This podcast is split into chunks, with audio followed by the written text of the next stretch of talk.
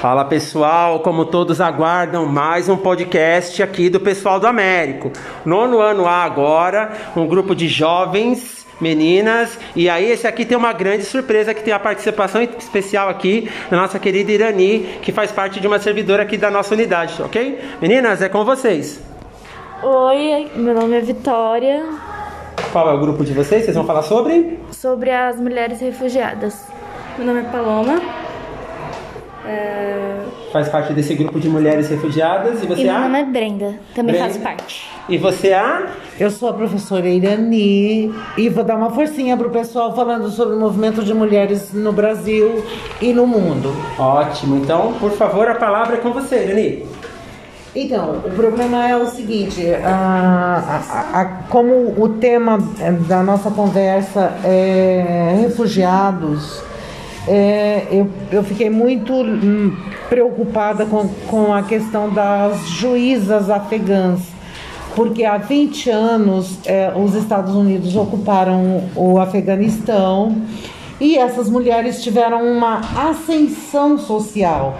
As meninas só estudavam lá até a sexta série e paravam.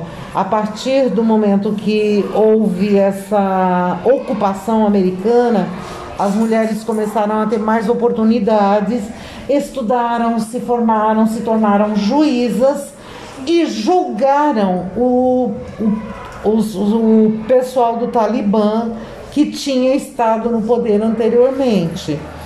Hoje, quando os Estados Unidos saem do Afeganistão, o que ocorre?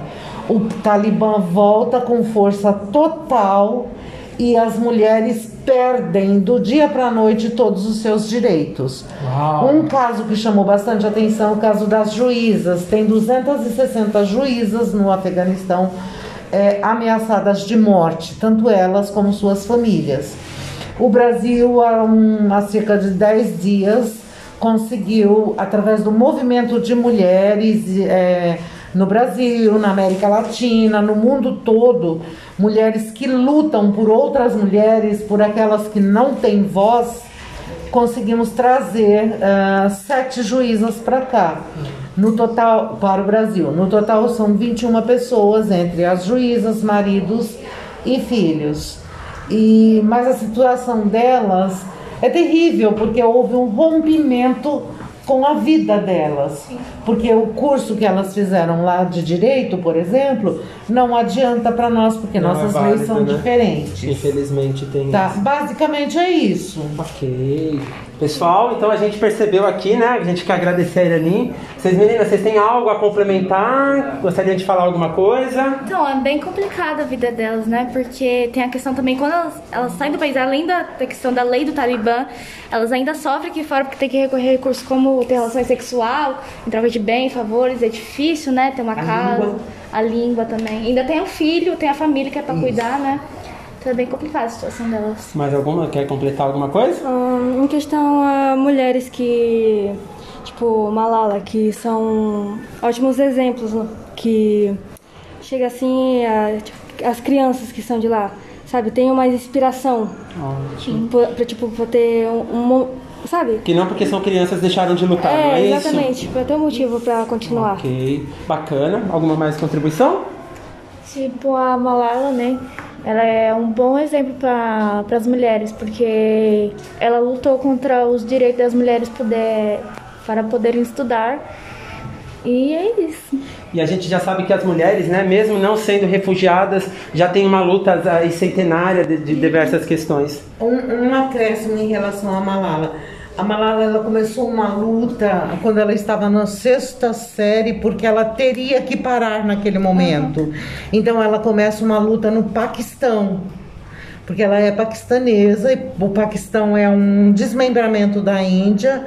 É, uma parte da Índia virou Paquistão e a Malala é do, de um vale que é muito bonito e, e ela não queria deixar aquilo. Ela foi atacada. O ônibus, um- ela estava numa Uma van? numa van, levou dois tiros na cabeça. é, muito tempo para se recuperar, foi, pra- foi acolhida na Inglaterra e ela só foi salva porque conseguiram tirá-la de lá. Sim. Uau, a gente poderia Mas ficar é aqui um falando. exemplo. Muito bom. É um exemplo de luta e hoje ela continua essa luta. Ela já, já se casou com, não sei a nacionalidade da pessoa com quem ela se casou, mas ela se casou e se tornou uma, uma referência Um ícone, né? pelas mulheres. Sim. A gente ficaria aqui falando várias, né? Jane, a gente Sim, deixa o convite aí para você voltar em outros encontros. Não, é, e eu deixo um- o convite para vocês, meninas e meninos também. Olha, vocês não têm ideia do número de mulheres brasileiras que chegam em casas de acolhimento com a roupa do corpo e os filhos. Porque foram fugindo de um marido, de um namorado, de um companheiro agressivo. E eu convido vocês a fazerem parte de um movimento de- do movimento de mulheres. Eu particularmente sou do movimento de mulheres Olga Benário.